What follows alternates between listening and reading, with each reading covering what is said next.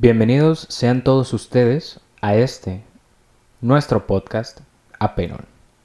A esta, su sección favorita, ahora.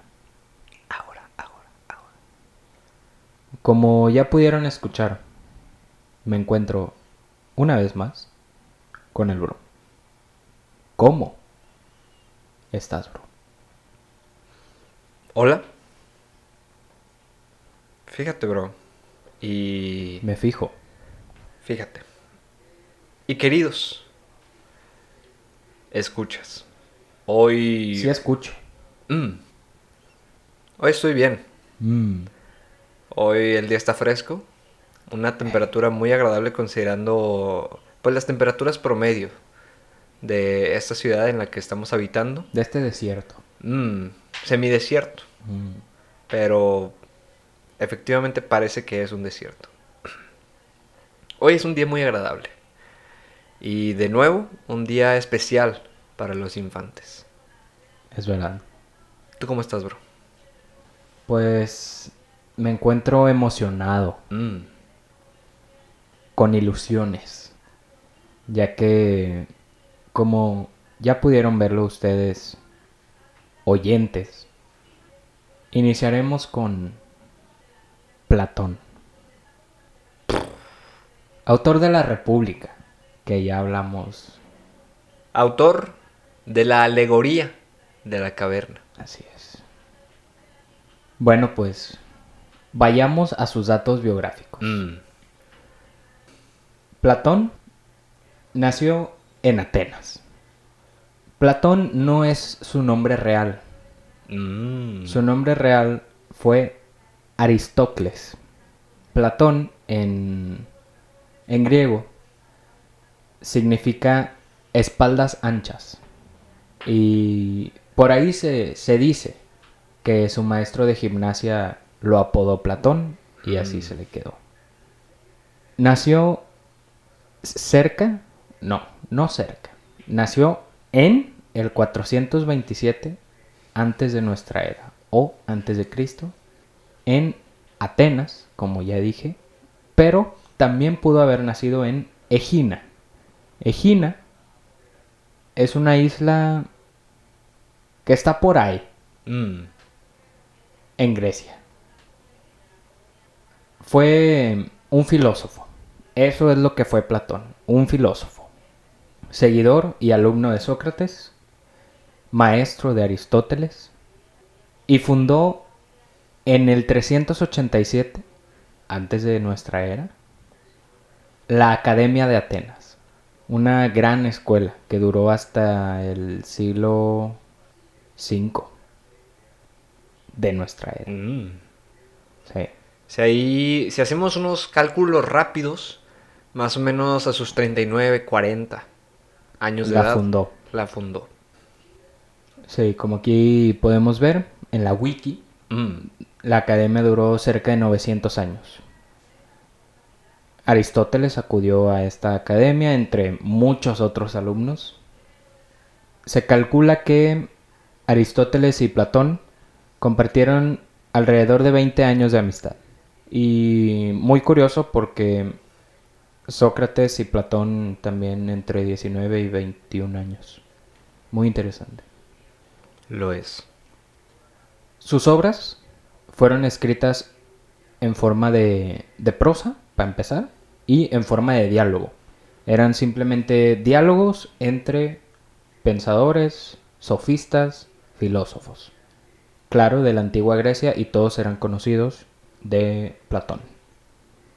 Entre los temas de los que habla Platón en sus diálogos se encuentra la filosofía política, ética, psicología, antropología filosófica, epistemología, gnoseología, metafísica, cosmo- cosmogonía, cosmología, filosofía del lenguaje y filosofía de la educación. Escribió de todo el Platón. Se dice que su trabajo ha sobrevivido intacto y se tienen restos de los escritos de Platón todavía. Sus padres fueron Aristón de Atenas y Perictione. Aristón de Atenas fue su papá y su mamá fue Perictione. fue alumno de Sócrates, Crátilo, Teodoro de Cirene y de Hermógenes. Según Platón, el alma humana es inmortal y se encuentra encarcelada en el cuerpo. Y esto pues lleva a pensar que pues cuando morimos nuestra alma también muere. Pero no porque es inmortal. Mm. Así que nuestro cuerpo muere, pero el alma sigue ahí, en nuestro cuerpo. Creó varias alegorías y teorías, entre ellas está la ya mencionada alegoría de la caverna, también está la teoría de la reminiscencia, que probablemente después hablaremos de ella. Es considerado el fundador de la filosofía política. Él planteaba que los que debían de reinar eran los filósofos. Y él pl- planteó por primera vez la idea del filósofo rey. También se reciben dos conceptos de él, de Platón, que es el amor platónico. Mm. Es un concepto que hoy es desambiguo, o sea, no, ¿qué?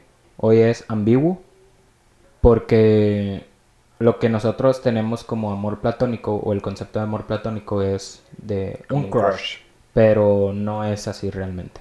O sea, Platón no describió jamás eso.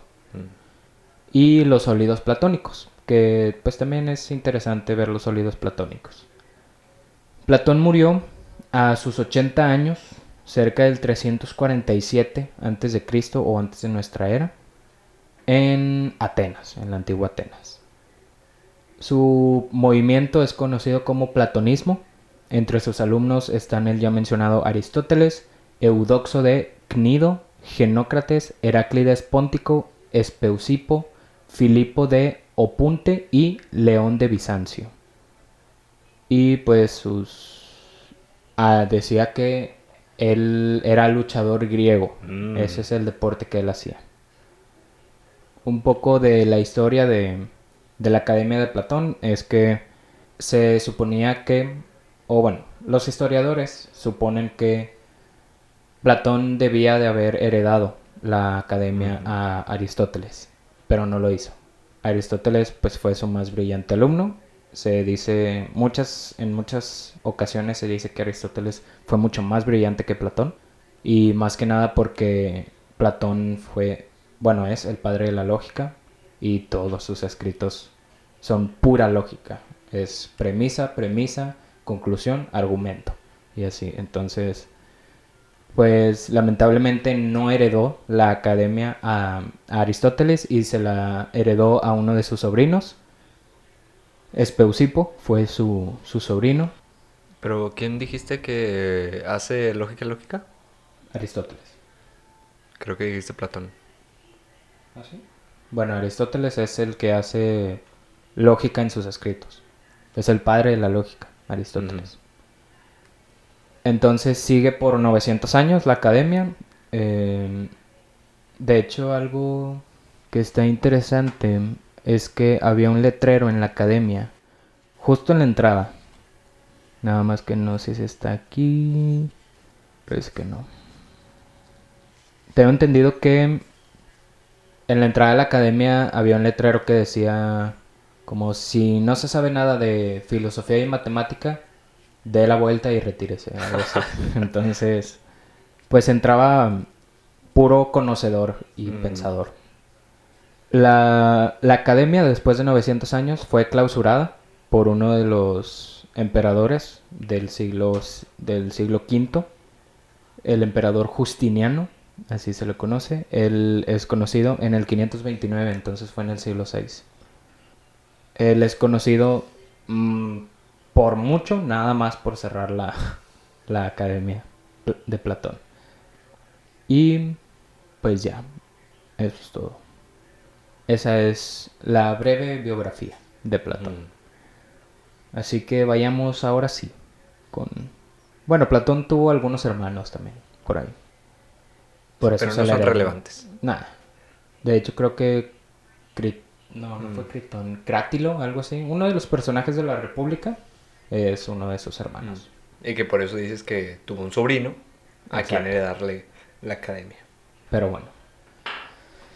Vayamos con la primera idea de esta maravillosa línea del tiempo que ya saben. ¿Para Mm. qué les digo otra vez?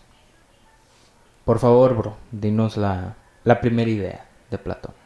La primera idea de Platón dice algo así. Todo, Todo. todo es... Todo Fuerte. fuerte y todo. Es una copia efímera e imperfecta de una forma con mayúscula o idea con mayúscula. Permanente fuera del espacio y del tiempo. Ahí les va de nuevo. Todo es una copia efímera e imperfecta de una forma o idea permanente fuera del espacio y del tiempo. Para hacer un mejor análisis, vamos a recurrir a una fuente confiable sobre el significado de las palabras, que es el diccionario de la Real Academia Española. Falso, falso. El diccionario de la lengua española de la Real Academia Española. Dale. De la lengua española. Claro. Y consultamos el significado o las acepciones que nos ofrece el diccionario de la lengua española. Oye, hecho por la Real Academia Española de la lengua española. Así es. Consultamos la palabra efímero, efímera. Y podemos ver que viene del griego bizantino efémeros, que significa de un día. Y la primera acepción es que algo efímero es algo pasajero, de corta duración, Así es. al mismo tiempo que tiene la duración de un solo día. Y bueno, una tercera acepción que es desconocida para mí, cachipolla, que yo le pondría así a una mascota. Yo le pondría así como una torta. Sí, un platillo. Sí, me das una cachipolla. Me estoy echando una cachipolla. Sí, pero de esas que venden en un puesto. Ah, claro. En o sea, un camioncito. incluso una, una fondita. Sí. Yo, yo me la imagino dos cachipollas para llevar, por favor. Es más, hasta una bebida. Me Mm, puedes dar dos cachipollas. Y ya te dan tus vasitos. Claro. Pero hace referencia a efímero. Claro. Bien. Todo es una copia efímera, es decir, pasajera De corta duración. e imperfecta de una forma, forma con mayúscula, permanente fuera del espacio y del tiempo. Como ya sabemos, esto hace alusión a la alegoría de la caverna. Que oigan, si no han escuchado el episodio, vayan. Ahí está. ¿Qué están haciendo? ¿En serio? Continuamos. Es curioso. Mm, Porque quiero proponer dos ejemplos para analizar. La primera es un árbol y la segunda es la justicia. Si todo es una copia efímera e imperfecta de una forma permanente fuera del espacio y del tiempo, y si es esto cierto, ¿cómo es aplicable a un árbol? Hay una forma con mayúscula permanente fuera del espacio y del tiempo de un árbol, mm, se sabe que una forma con mayúscula o una idea con mayúscula es perfecta. Entonces, ¿cuál es la forma perfecta de un árbol? Y si al árbol que nace torcido, nunca su rama endereza, mm. jamás puede ser perfecto? Algo muy interesante. Digno de ser analizado. Así es. ¿Tú, ¿Tú qué piensas? ¿Hay una forma perfecta de un árbol? Yo diría que para Platón la había. Pues probablemente. Porque pues ya había árboles para cuando él Ah, claro. existía. Para cuando él vivió. Pero por ejemplo, ¿cuál sería la forma perfecta de un libro, de un escrito? Mm, Es complicado saberlo cuando es algo físico, cuando es algo tangible. ok. Entonces, eso nos puede llevar al segundo ejemplo. Mm, La justicia. Como ya lo mencioné en, en el episodio en el que hablamos sobre la alegoría de la caverna, para Platón más que nada el mundo de las formas, con mayúscula, pues son más que nada virtudes. y vicios. Y una de las virtudes es la justicia. Entonces, para Platón, la justicia sí es una forma o una idea que es perfecta, es permanente y está fuera del espacio y del tiempo. Pero entonces, la justicia que yo aplico es efímera e imperfecta, es una copia, Según esta idea de Platón, lo es. podría serlo. Porque probablemente yo sé que es la justicia. Entonces trato de copiar esta forma de la justicia. Probablemente sí es imperfecta porque puede tener algunos cabos sueltos y probablemente es efímera porque sucede en un lapso de tiempo específico y del espacio. ¿Tú qué opinas? ¿Las, las cosas son una copia efímera e imperfecta? Yo creo que en la mayoría de los casos, por no decir todos, por no atreverme a decir todos, sí. Y justo, y justo llegó esta idea a mi mente cuando mencionaste que tú conoces el significado de, las, de la justicia. Y recordé que hay personas que dicen, No el significado, la forma. "Mm". hay personas que dicen que cada quien tiene como un significado diferente para el amor, por ejemplo. Mm, ok. Por consecuencia, muy probablemente tienen en mente una forma diferente a lo que es el amor. Sí. Pero quizás pues hayan u- una forma perfecta y permanente del amor. Puede haberla. Entonces, mi amor muy probablemente es una forma, es una copia, Ok.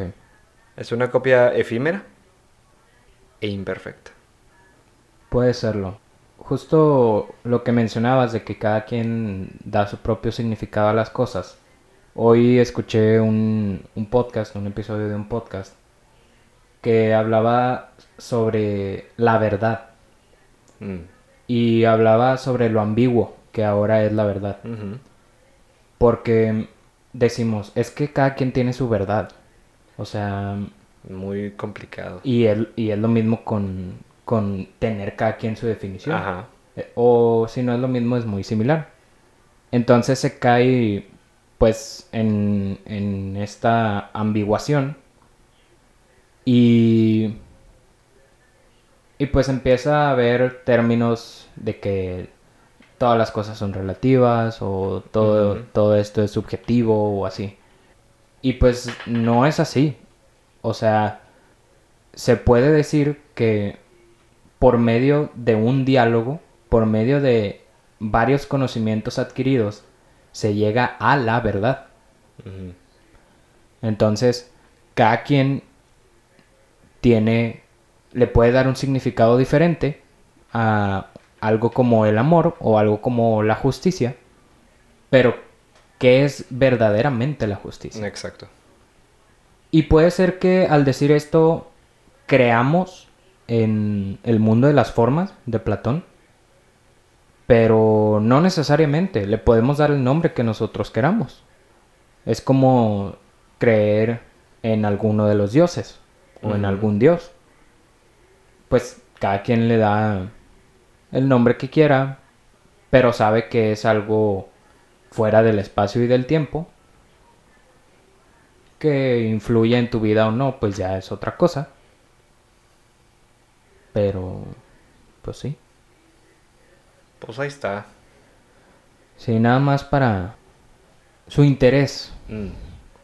Esta idea es contraria a una idea de Protágoras, que es que el hombre es la medida de todas las cosas. Y si lo recuerdan, pues ya platicamos sobre esa idea también. En Claro. uno, Ahí está, lo pueden ir a escuchar si claro, quieren. Protágoras.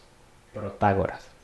Pero esta idea también está muy de acuerdo con la idea de Sócrates, el maestro de Platón, de que cosas como la justicia existen, no de forma material, pero en algún tipo de esencia.